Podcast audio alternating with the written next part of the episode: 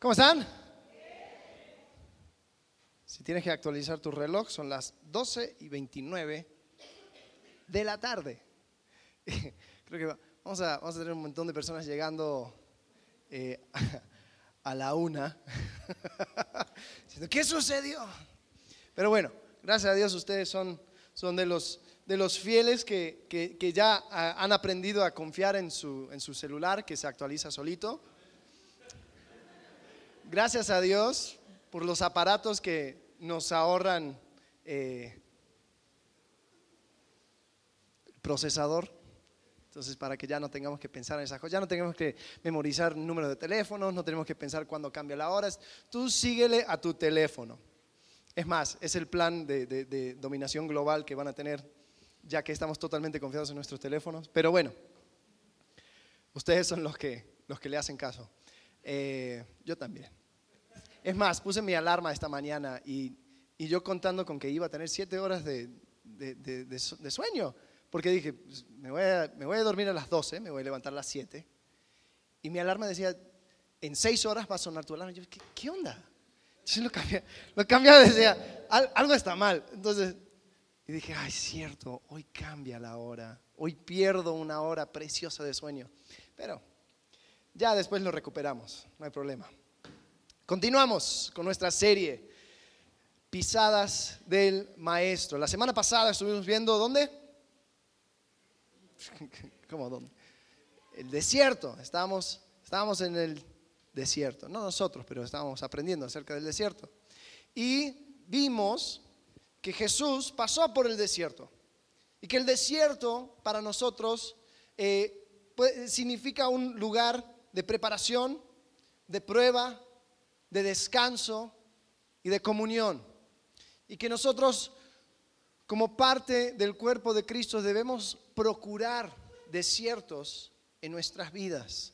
Debemos buscar esos momentos a solas con Dios, donde dejamos a un lado el ruido y nos ponemos eh, en conexión con Dios.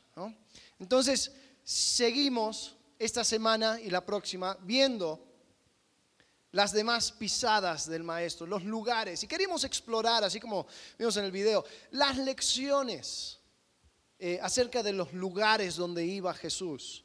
Eh, podemos encontrar lecciones en sus palabras, podemos encontrar lecciones en sus actos, pero también podemos encontrar lecciones en los lugares que iba. Entonces encontramos que, que él iba al desierto, pero hoy vamos a continuar y vamos a hablar del mar. Vamos a hablar del mar. Eh, el, el- el mar, a ver, ¿quién, quién ha ido al mar en, en- en este año? O en ya 2017-2016. ¿Quién ha viajado? ¿Quién ha ido al mar? ¿Sí? Ok. ¿Quién no, quién no ha ido al mar en, en los últimos dos, tres, cuatro años? Ok, bueno. Eh, sí, yo, yo crecí a 15 minutos del mar, entonces los primeros años de estar en Querétaro, en, en- en tierra adentro, eh, pues me ha costado. Ya cuando voy al mar es como, ay, sí, sí, sí, el mar. Yo, eh, yo extraño a veces la, la- brisa, ¿no? Y creo que muchos de nosotros, eh, si hemos tenido el privilegio de, viajar al mar, tenemos lindos recuerdos, ¿no? Eh, de la arena, de, generalmente son vacaciones y estás ahí en el agua, te vas bronceando, te quemas, después tienes que recuperar por una semana con cremitas y todo lo demás. Los blancos saben de qué hablo. Eh, pero, pero el mar es para nosotros un lugar lindo, pero también tiene sus peligros, ¿no? Los judíos también pensaban en el mar eh, como un lugar de, de vivienda donde podían trabajar como pescadores, etc. Pero traía consigo peligros e incertidumbre. Eh, seguro si has, estado, si has ido al mar y has nadado mar adentro, ¿quién ha hecho eso? Ya te pones a nadar y nadar y nadar y escuchas el pito del, del, del, del salvavidas. Entonces, no, yo voy a seguir y disfrutar. Y de repente te das cuenta que hay entre, entre tú y, y el, y el- el suelo eh, como 10, 15 metros de agua. Y vas nadando y pensando, ¿qué, qué habrá ahí abajo? y de repente una nube pasa y, y- y tira una sombra y dices, ¡ay no! ¿Qué fue eso? No importa que fue una nube. Ya tu, ya tu mente empezó Y todos empezamos a escuchar la musiquita. Y, no, y rapidito volvemos a, a la orilla donde, donde ya sabemos qué onda y dónde, dónde están las cosas y, y, y qué está debajo nuestro. Eh, los judíos también, eh, ellos, ellos tenían esa idea, ellos estaban, tenían mares por todos lados, estaba el mar muerto al sur, eh, al lado estaba el mar de Galilea, que en realidad era un, lago grande, pero era tan grande que se consideraba mar, eh, y después estaba el mar Mediterráneo. Y tenía sus peligros.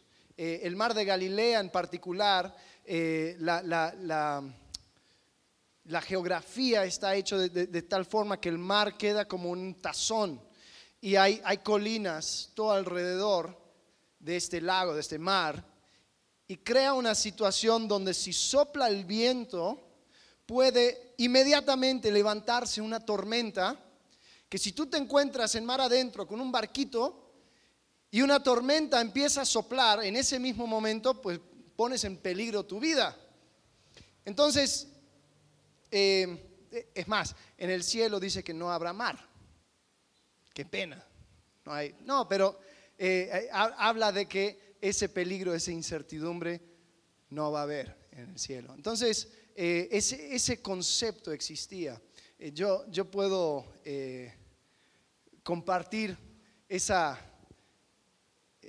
esa sensación acerca del mar también, porque yo podría decir que el momento más cercano que he estado a la muerte fue, fue en el mar. Eh, nosotros en nuestra iglesia en Miami tu- tuvimos como un retiro eh, de, iglesia y, los varones, los hombres, eh, iban a hacer un juego.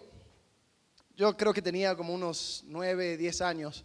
Y, yo quería participar, ¿no? Yo me sentía bien hombrecito y dije, bueno, yo voy a, yo voy a, participar en este juego. Y el juego tenía, tenía que ver con, con- era como una mezcla de entre básquetbol y rugby o algo, pero dentro de las olas. Y tenías que estar eh, en el mar, los hombres, hasta aquí. Yo, yo era un poco más chaparro, entonces yo tenía que nadar. Y, la idea era, eh, tenían dos cámaras de llanta eh, inflados a- a dos puntos y, y armaban como una cancha. Y agarraron una sandía y lo bañaron en grasa para que entre los equipos se pelearan y, y tenían que llevar la sandía y meterlo dentro de la cámara de llanta. Entonces, pues muy divertido si, si- si eres grande, pero si tienes nueve años, pues no puedes hacer mucho. Pero yo quería participar, entonces eh, mi mente, que en aquel entonces funcionaba como un programa de, de- de- de dibujo animado, yo dije, bueno, ¿cómo puedo hacer para ayudar a mi equipo? Entonces dije, bueno, yo no puedo entrar así, al, porque, porque empezó el juego y todos empezaron a agarrar el- la, la sandía. Yo no podía meterme a ese, ese bulto de, de- de- hombres ahí. Entonces dije, bueno, ¿cómo voy a hacer? Ah, ya sé, voy a entrar por debajo y voy a salir así, ¡tuc! y voy a agarrar la sandía y voy a nadar y voy a hacer un punto. Todo funcionó bien en mi mente. Eh, la práctica es muy diferente. Entonces, ¿qué sucede? Yo bajo, ahí estaban todos peleando por la sandía, entonces yo bajo y, y veo que se, se abre un espacio entre, entre dos piernas, entonces yo me meto y era como un montón de, bueno, un montón de hombres que estaban peleando por la sandía. Entonces yo pensé que iba a poder subir y agarrarlo.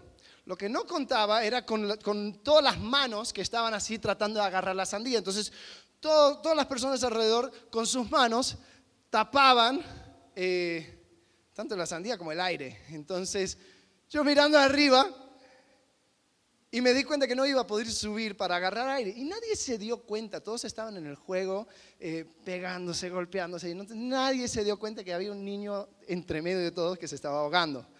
Eh, entonces, ahí miré y traté de salir, pero se- ese huequito se había cerrado, todos se estaban moviendo y había una nube de arena y no podía ver nada. Y me entró el pensamiento.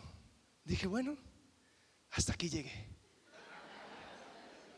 Han sido unos nueve años hermosos,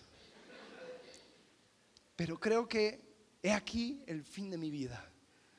Entonces, eh, ya con las patadas de ahogado, eh, logré salir y me fui nadando cual náufrago a la arena, así. Y nadie se dio cuenta. Yo creo que si esto lo cuento a mi familia van a decir, ¿en serio te pasó eso? Nadie se dio cuenta, pero esa fue mi experiencia eh, casi inmortal con el mar. Entonces yo, entiendo que, que el mar sí nosotros ahora lo tomamos como un lugar bonito, pero también tiene sus peligros. Es un lugar peligroso, es un lugar lleno de incertidumbre. Tú no sabes lo que hay debajo del mar. Eh, los, judíos, aparte, aparte de, eso, tenían sus leyendas. Decían, no, eh, hay fantasmas en el mar. Todos los, marineros que murieron en, el mar de Galilea, ahí están sus fantasmas. Eh, hay monstruos, hay un montón de cosas. Entonces todo estaba lleno de misterio, incertidumbre. Una persona que, viajaba eh, a mar adentro, pues siempre corría el riesgo de no volver. Así que vamos a ver este tema del mar. Hay dos relatos en el libro de Mateo acerca del mar y situaciones que sucedieron en el mar. La primera se encuentra en Mateo capítulo 8, versículo 23, y comienza diciendo esto. Y entrando él en la barca, Jesús, sus discípulos le siguieron. Y aquí se levantó en el mar una tempestad tan grande que las olas cubrían la barca, pero él dormía. Jesús tenía un sueño bárbaro. Dice, vinieron sus discípulos y le despertaron diciendo, Señor, sálvanos, que perecemos. Y él les dijo, ¿por qué teméis? Creo que dijo también, ¿por qué me levantaste? ¿Por qué teméis, hombres de poca fe? Entonces levantándose, reprendió a los vientos y al mar y se hizo gran bonanza. El versículo 27 dice, y los hombres se maravillaron diciendo, ¿qué hombre es este? Que aún los vientos y el mar le obedecen. ¿Qué hombre es este? Entonces, eh, los discípulos experimentaron una de esas tormentas que se levantaban y ellos se, agarraron desprevenidos y, y decía que podía llegar a hundir la barca. Jesús se levanta, reprende las olas y wow, los discípulos se sorprenden. Hay otro momento que tiene que ver con el mar, la vida de Jesús. Y aquí vamos a pasar un poco más de tiempo, se encuentra en Mateo capítulo 14. Y hay un poco de contexto aquí, porque Mateo 14 relata primero de que eh, Juan el Bautista, el primo de Jesús, había sido decapitado por el rey Herodes. Jesús se entera de esto, se da cuenta de lo que, lo que había sucedido y obviamente está triste. Y aquí dice en Mateo 14 que él buscaba un lugar desierto para poder descansar. Hablando de los desiertos. Entonces Jesús buscaba un desierto, pero se encuentra con una multitud. Y una multitud que quería ser servida. Mira, te, te, traigo mis enfermos, te traigo esto, te traigo otro. A ver, Jesús, ¿qué vas a hacer?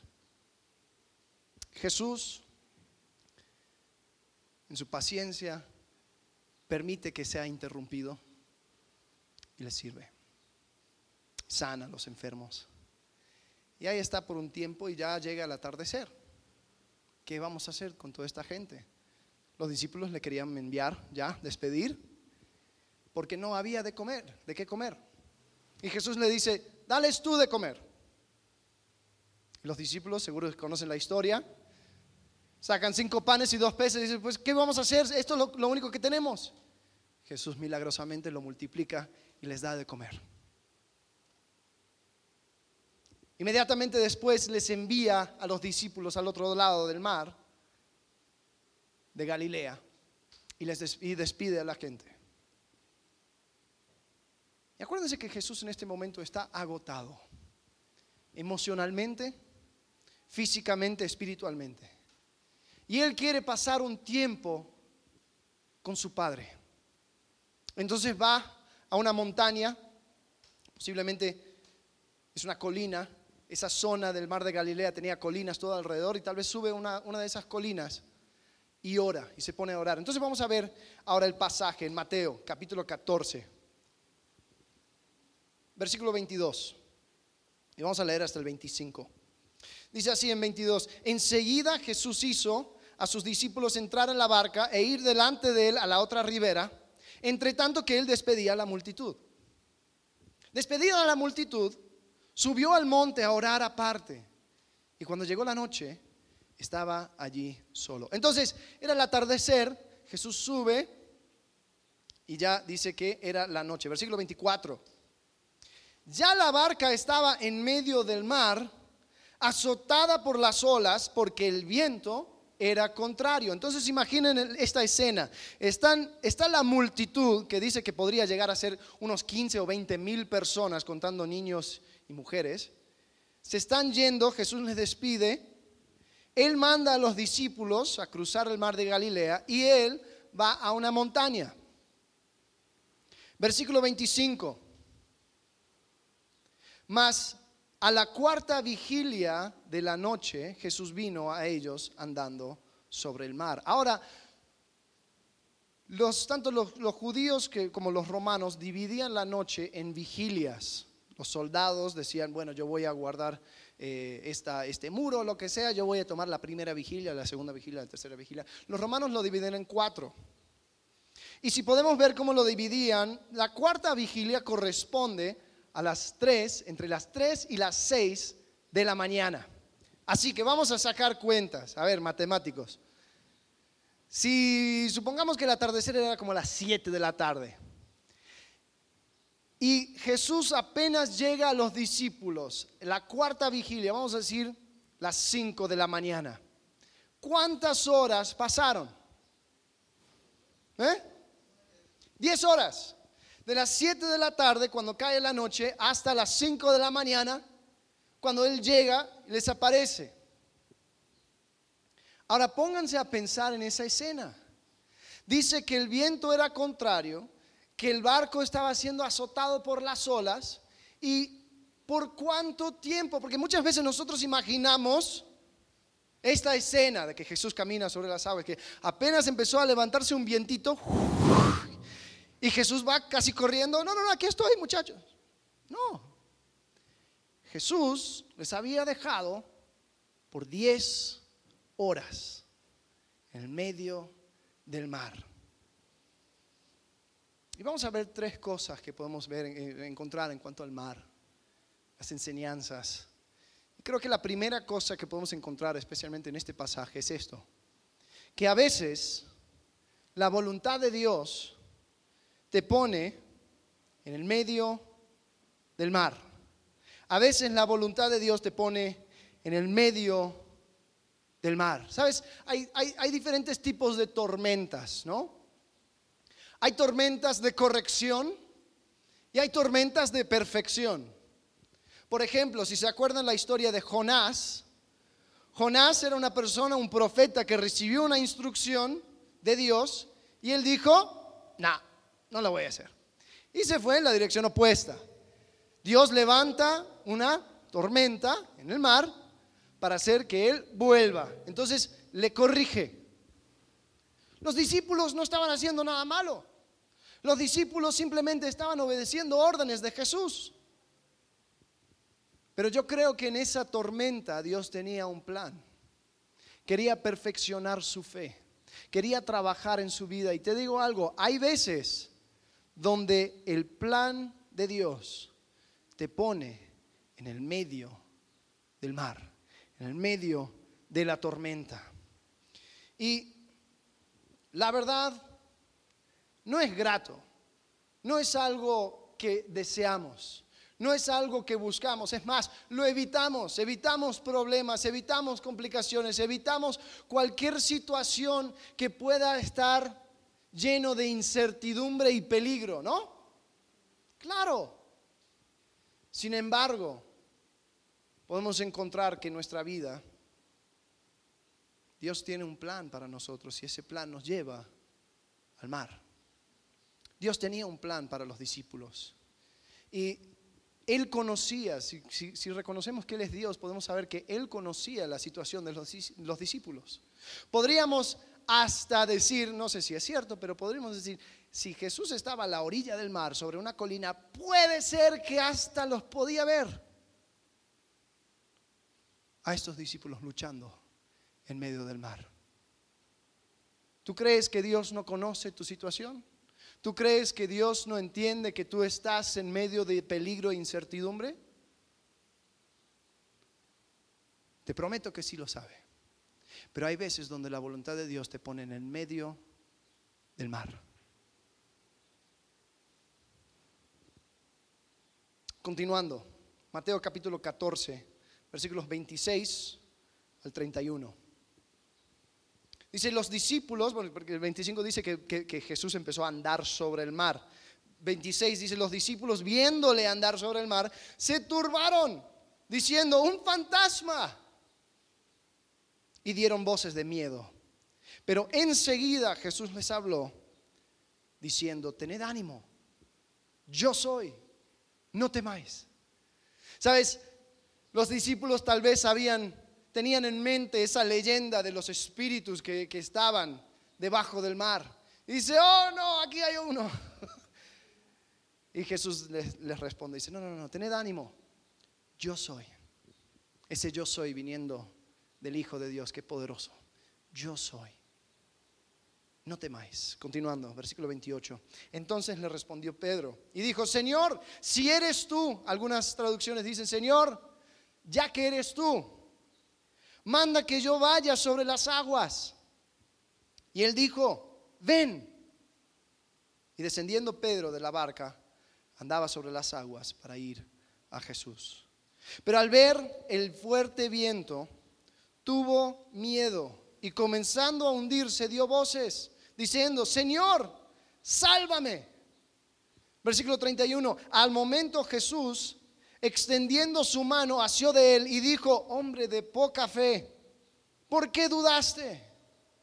Hombre de poca fe, ¿por qué dudaste? La segunda cosa que podemos encontrar, esta enseñanza y en este lugar, el mar, es que cuando nos enfocamos en el problema, perdemos vista de la solución. Cuando nos enfocamos en el problema, perdemos vista de la solución. Ya establecimos que era el plan de Dios que ellos estuvieran ahí, que estuvieran luchando. Pero ya cuando vieron a Jesús caminando hacia ellos, su mente estaba tan metido en este tema de, del mar y las olas y el peligro y, la incertidumbre y qué vamos a hacer, que cuando viene la solución lo toman por otro problema. ¡Ay, un fantasma! Y creo que nosotros hacemos eso. Muchas veces en medio del problema, aún lo bueno que nos llega lo tomamos por otro problema. Porque estamos tan entremetidos en las cosas ¿Y cómo voy a solucionar esto? ¿Y cómo voy a hacer? ¿Y cómo voy a manejar esta situación? ¿Y cómo? ¿Y cómo? ¿Y cómo? ¿Y cómo? Y viene una persona y no, no, no, no, tú vete. Y aún hasta Dios nos estorba. Sentimos que nos estorba. ¿No? Porque en vez de ser una solución a un problema, parece ser una, un ser que te juzga y te, y te, y te muestra cuán, cuán mal estás. No, no, Jesús viene caminando sobre las aguas para solucionar el problema. Pero cuando nos enfocamos en el problema, perdemos de vista la solución. Entonces está Pedro, que Pedro la verdad dice que es hombre de poca fe, pero fue el único que salió de la barca. Entonces Pedro dice, bueno, yo quiero caminar sobre las aguas también. Jesús dice, ven. Y la primera, bien. Y la próxima, bien. Y iba viendo a Jesús. Pero dice que al ver las olas, y al ver el viento, comenzó a hundirse. Ahora, ¿cuál es la diferencia entre en, lo que estaba haciendo? O sea, no, no es que tenía que tener una postura correcta para poder caminar y, se le fue la técnica. Eh, la única diferencia que podemos encontrar es que empezó a dar más autoridad al problema que a la solución. Empezó a creer que Jesús no podía con las olas y con el viento. Y quitó su mirada del Salvador y empezó a mirar el problema. ¿Cuántos de nosotros nos hundimos en un vasito de agua? Y empezamos a creer de que no, ya todo se acabó. Ay. Y nos desesperamos. Porque quitamos los ojos de la solución.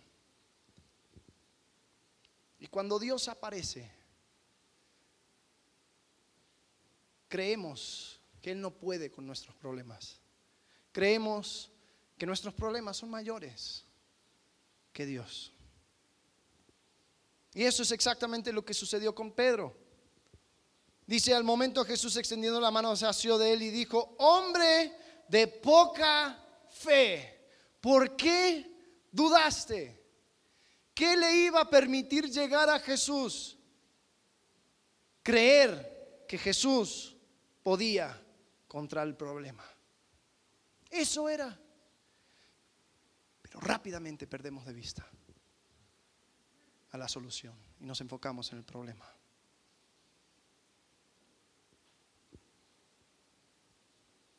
Te pregunto, ¿cómo ves tú el mar, los momentos difíciles de tu vida? ¿Tú puedes verlo como parte del plan de Dios? ¿Tú puedes agradecer por ellas? ¿Tú puedes mirar a Cristo como aquel que puede salvarte y puedes esperar en Él, en su tiempo y a su manera? Porque te puedo garantizar que los discípulos, el momento que se levantó esa tormenta, ellos querían que ya se acabara el problema. ¿No? Señor, siento un viento, ya quítalo. Señor, las olas, ya, por favor. Y no. Y la primera hora llegaba. Y la segunda hora. Y la tercera hora. Y hasta llegando 10 horas peleando. No se escapa de la vista de Dios. ¿Puedo mirar a Cristo como aquel que me puede salvar a su tiempo y a su manera? O si no es así como nosotros esperamos, porque te puedo, te, puedo asegurar, Jesús caminando sobre las olas no era algo que los discípulos esperaban. Ellos tal vez esperaban que, que se calmara el viento y las olas y punto, y se agarraron por sorpresa. ¿Puedes reconocer la mano de Dios en tu circunstancia? ¿O eres como los discípulos siempre pensando lo peor? Que aun cuando viene la solución dices, ay, este es otro problema. A veces la voluntad de Dios te pone en el medio del mar.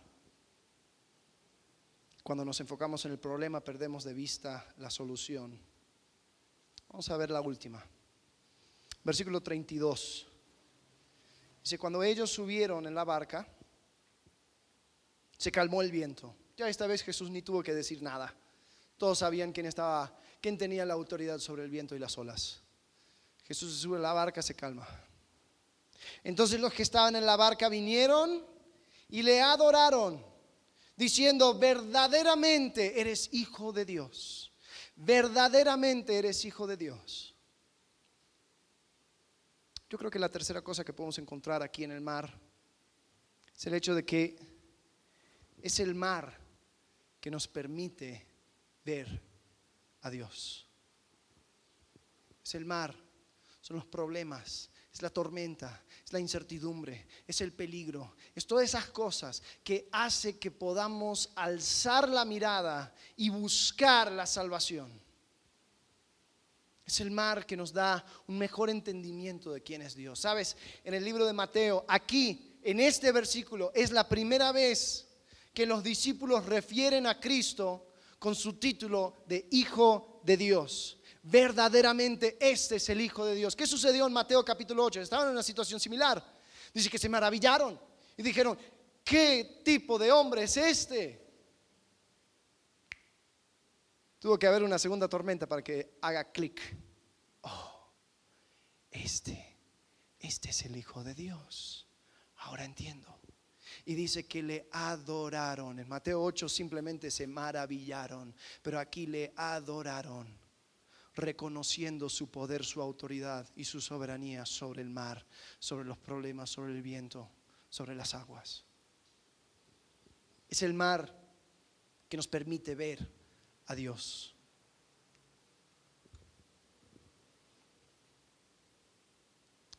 Sin embargo, nosotros evitamos el mar. nosotros evitamos los problemas, evitamos las complicaciones, evitamos cualquier cosa que nos saque de nuestra zona de confort. Hemos llegado a tal punto donde creemos que merecemos la comodidad. Hemos avanzado tanto en los últimos 100 años que decimos el ser humano tiene derecho a estar cómodo. No es cierto. Hay veces donde en el plan perfecto de Dios tú vas a estar, tú vas a tener que estar incómodo y pasar por momentos de incomodidad. Porque te digo algo, fue Jesús que envió a los discípulos al medio del mar. ¿Tú crees que Él no sabía que venía la tormenta? ¿Tú crees que Él no sabía que iban a estar 10 horas luchando en el medio del mar? Te aseguro que sí lo sabía.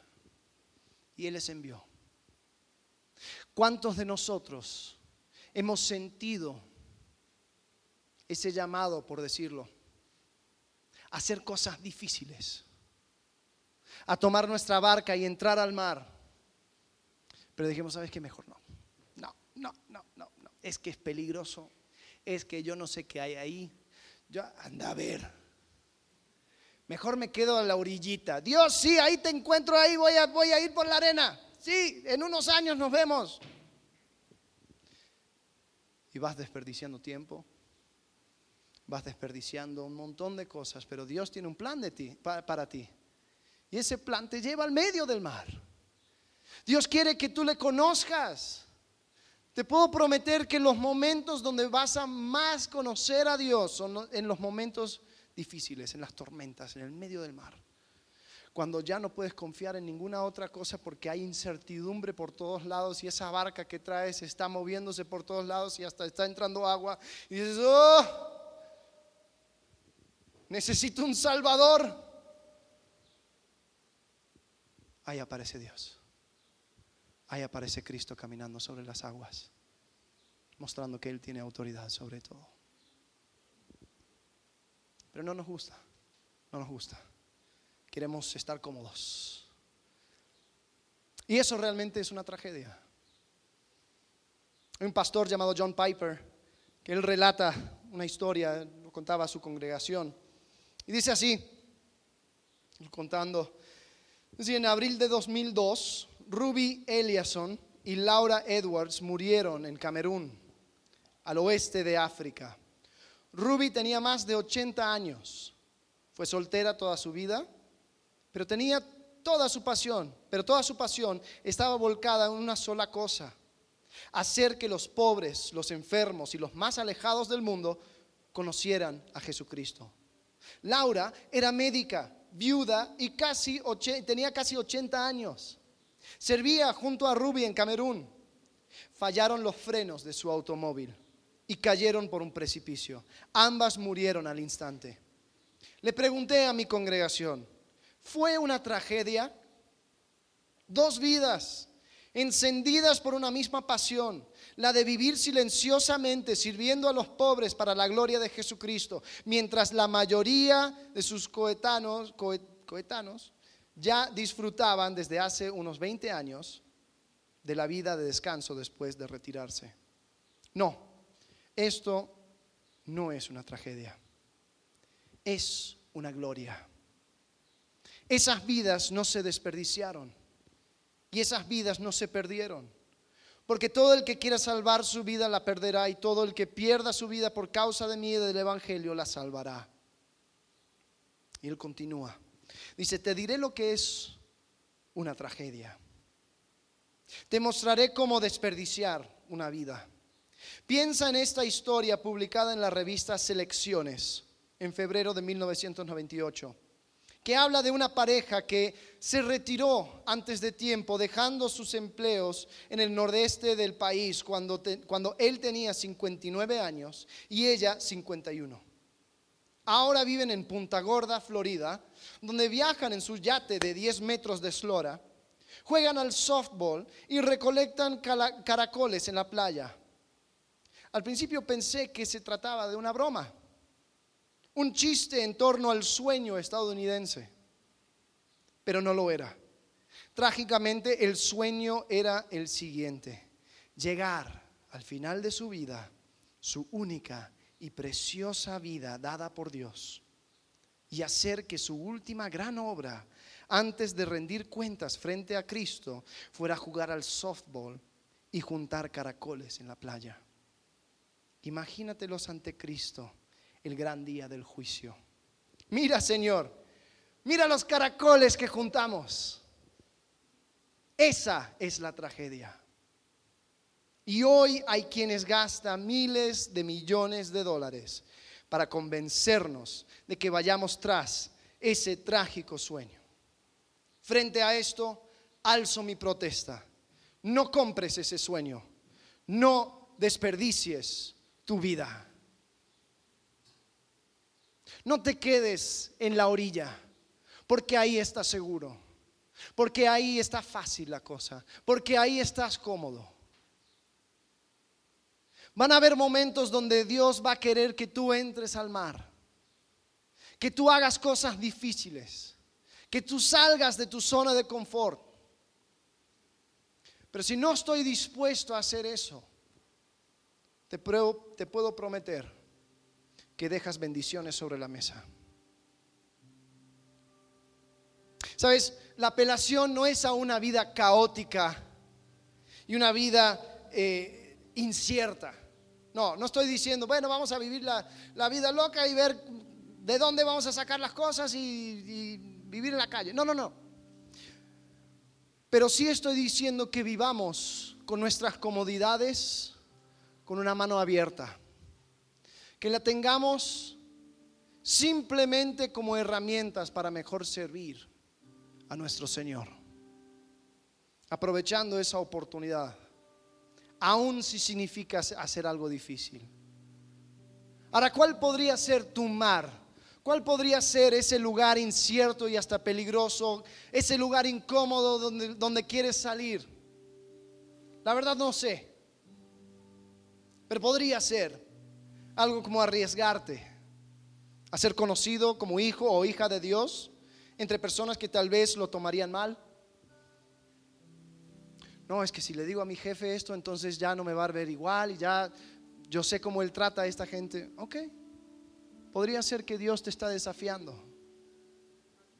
Podría ser que quiere que consideres un cambio drástico a tu vida y a tu nivel de confort si significa poder servir a Dios con mayor efectividad. No sé. Podría ser entrar intencionalmente en la vida de otra persona para ayudarle, aún sabiendo que sus problemas te podrán salpicar. No, no, no, yo no hablo con esta persona porque siempre tiene un montón de problemas y yo no quiero meter mano. ¿Acaso Dios te llamó a una vida cómoda? ¿Acaso Dios quiere que pases tu vida en la orilla juntando caracoles? ¿Esto es el todo? ¿O hay algo más?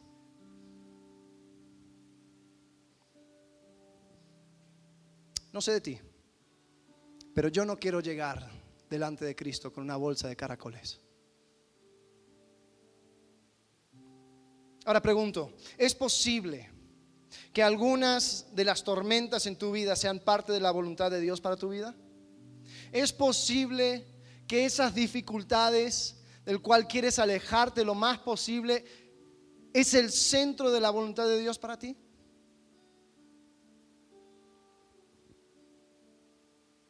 Tal vez hay necesidad de reajustar mi historia y empezar a ver esos mares y esas tormentas como los momentos en que Dios me quería enseñar algo de mí y de su persona. No lo desprecies. Es posible que Dios tiene para ti una etapa de tu vida que sea incómoda, que sea incierta y hasta peligrosa. Es posible que Dios en su gran plan para tu vida incluye esos mares.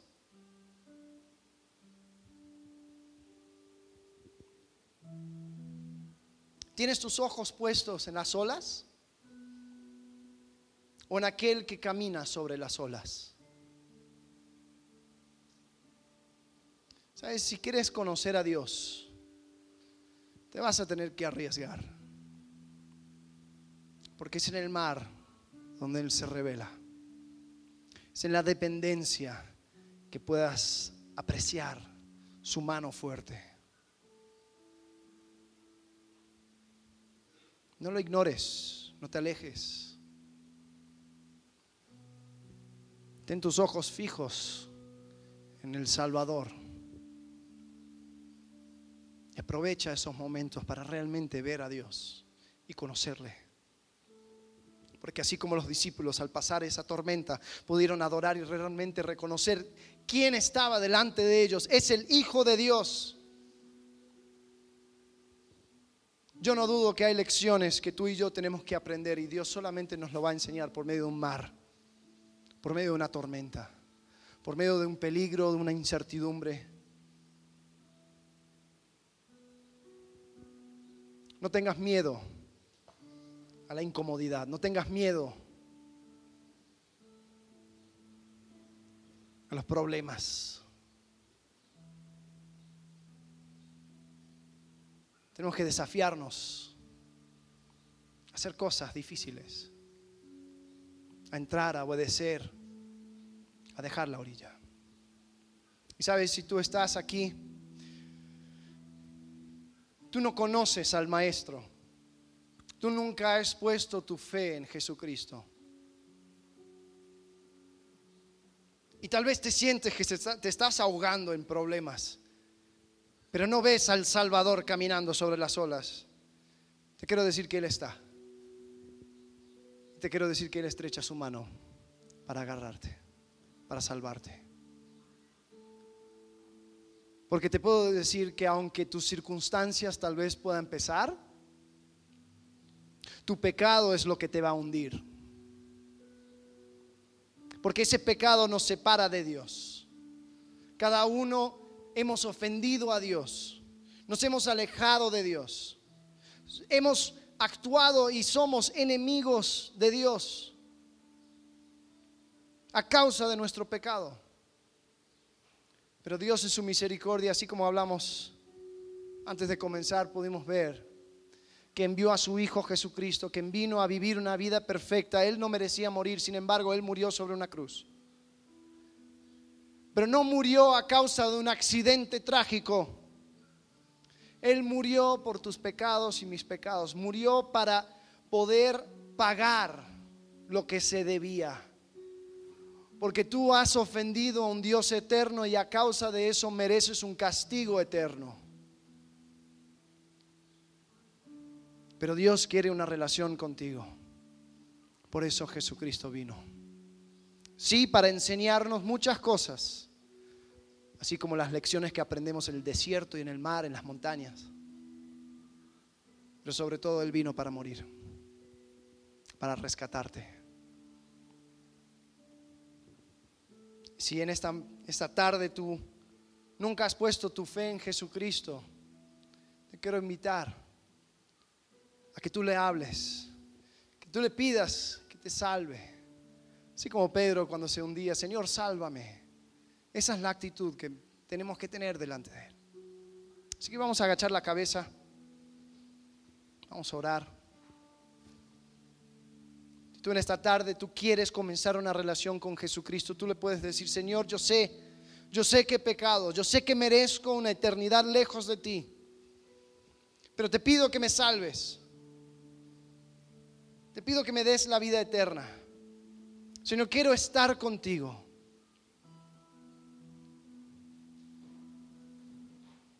Si tú oraste eso de corazón, la Biblia dice que Él es fiel y justo para perdonar nuestros pecados y limpiarnos de toda maldad. Señor, damos gracias. Damos gracias por la vida nueva que tú das. Gracias por la salvación. Pero Padre, también queremos agradecer por los momentos difíciles. Queremos agradecer por ese mar, Señor, que se encuentra en nuestra vida. Esa dificultad, esa incomodidad, ese peligro, esa incertidumbre, Señor. Aunque deseamos no pasar por ahí porque nos cuesta, porque duele si queremos agradecerte porque sabemos que ahí es donde aprendemos, ahí es donde te vemos, ahí es donde experimentamos tu salvación.